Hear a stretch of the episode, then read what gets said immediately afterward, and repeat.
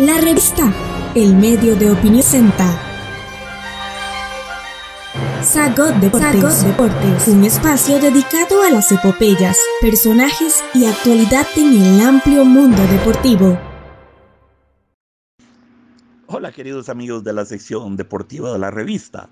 Eh, feliz de estar con ustedes con este programa que es, eh, es um, promovido y es um, dirigido por la Universidad Técnica Nacional. Eh, quiero hablar hoy, siempre se podrá hablar de él, siempre será una delicia hablar de él, siempre, siempre, de Edson Arantes de Nacimiento, Pelé.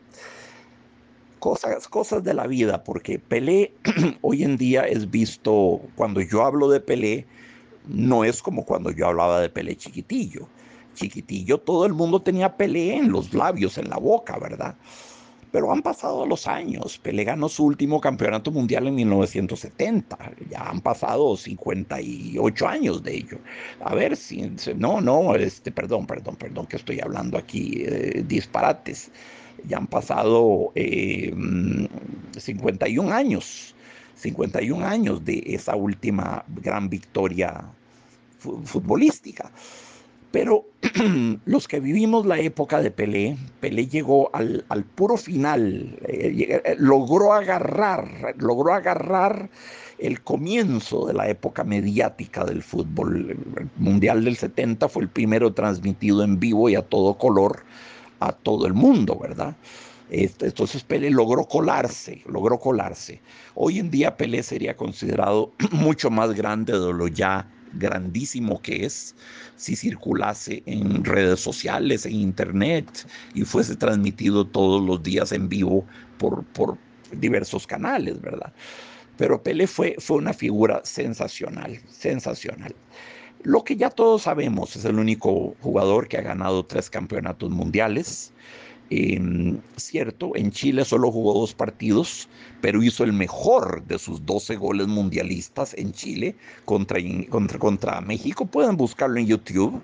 En, contra México entró con un balón, se bailó a tres mexicanos y fusiló al portero, eh, al portero Calderón, ¿verdad? La Tota Calderón.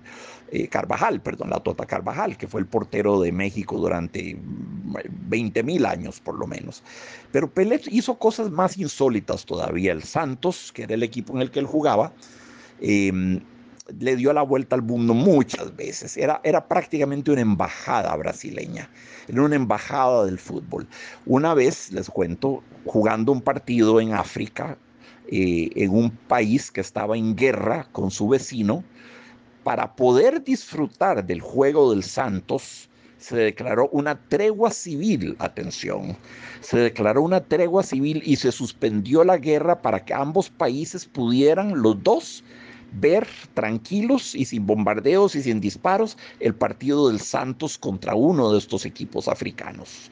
No hay en la historia ningún equipo que haya logrado un fenómeno parecido. Otra cosa de Pelé que cuesta creerlo. Es la única vez que ha sucedido en la historia del fútbol que yo recuerde.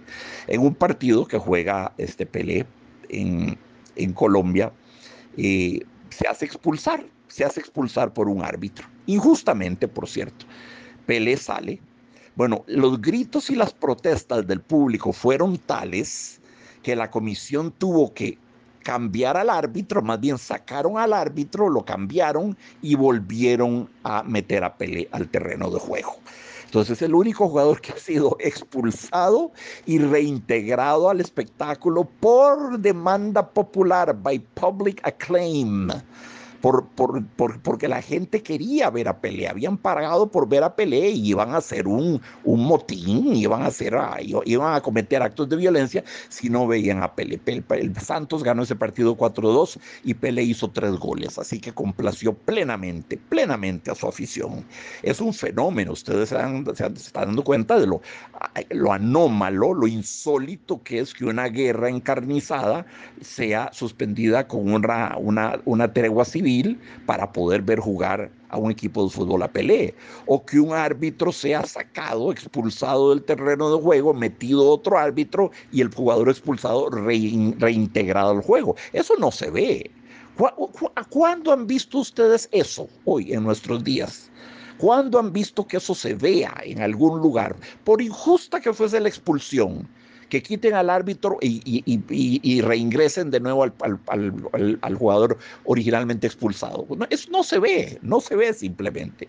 Otra cosa que la gente no sabe de Pelé, por ejemplo, Pelé era un gran portero. Era un gran, gran, gran portero. Por vacilón, por vacilón, por divertirse, en tantos de los miles de partidos que jugó el Santos, Pelé le pidió al técnico una vez que lo alineara como portero. Bueno, la gente había pagado por verlo como delantero, entonces no iban a estafar la gente poniéndolo de portero, pero sí, lo dejaron, la, creo que en los últimos 20 o, 30 minutos le, lo, pusieron bajo los tres palos a jugar de portero y resultó un fantástico portero, Pelé. ¿Pueden ustedes creerlo? Un número 10 metido a portero. Tres veces, tres veces en la vida hizo eso tres veces alineó con el Santos en calidad de portero. No se ha visto nunca eso, amigos. No se ha visto nunca. Que un número 10 salga de portero no se ha visto. Y lo más insólito, salió invicto, salió imbatido. Nunca le lograron meter un gol a Pelé.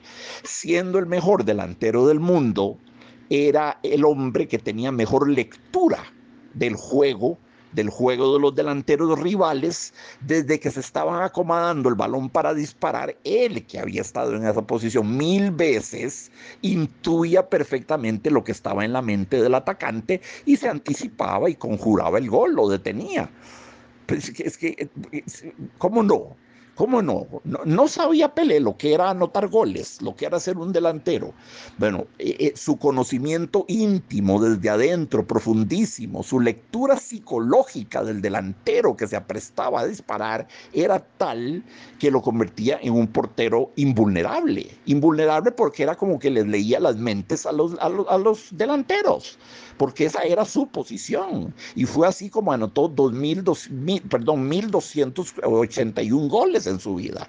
1281 goles. Hay gente de mala intención que le quiere quitar goles porque dicen que algunos fueron contra equipos muy, muy esto, que contó incluso los goles que metía en la playa. No, no, no. Eso es mezquindad. Eso es mezquindad. Los dos goles de Pelé están bien documentados. Quítenle 200 por hacerle el daño. Queda en 1081. ¿Quién hace 1081 goles? ¿Quién hace 1081? Y eso despojándolo de 200 goles, que digamos que, ¿verdad? Digamos que los hizo en la playa, lo cual es una injusticia, ¿verdad? Porque fueron goles todos perfectamente eh, dentro de contextos profesionales. ¿Quién hace 1081 goles? Algo más que es importante saber de Pelé. Pelé no era solamente un goleador, Pelé no era, no era Luis Suárez, no era eh, Lewandowski, no era Gerd Müller, no era un Batistuta, no era un Romario, no era un Ronaldo, no, no, era un punta de lanza, no era únicamente un goleador, era un 10. Pelé armaba fútbol, construía fútbol, arrancaba desde atrás incluso desde el área propia, arrancaba con balón dominado, driblando gente y armaba toda una jugada adelante. Si Pelé hizo 1281 goles, pueden ustedes tener la seguridad de que tiene que haber puesto 2200 asistencias, porque jugaba más para el equipo que el equipo jugaba para él. Lo vemos muy bien en el Mundial 70. Pelé puso seis asistencias en ese Mundial, hizo solo cuatro goles. Jugaba más para el equipo. Er, er, entonces, no solamente era un, un torpedo, no solamente era un bombardeo, no solamente era un sacudidor de redes o cualquiera de estas perífrasis con que se designa actualmente a los delanteros, el cañonero, el, ¿verdad? el en fin, todas estas cosas que se les ponen el ariete, el bombardero, no, no, no, era eso, sí, era eso, pero también era un constructor de juego, era un jugador supremamente inteligente a la hora de construir una jugada, lo hacía con precisión geométrica, la construía, la, la, la visualizaba en el terreno de juego y luego la ejecutaba La visualización de la jugada es un acto intelectivo y la ejecución es un acto ya más bien técnico-físico. Entonces, en ambos rubros, en ambos departamentos, como, como inteligencia y como prodigio de ejecución técnica, Pelé es imbatible, es incomparable. Repito, si, si, si hizo un 1181 goles, tiene que haber puesto por lo menos la misma cantidad de goles servidos en bandeja que hasta yo los hubiera metido si hubiera estado ahí.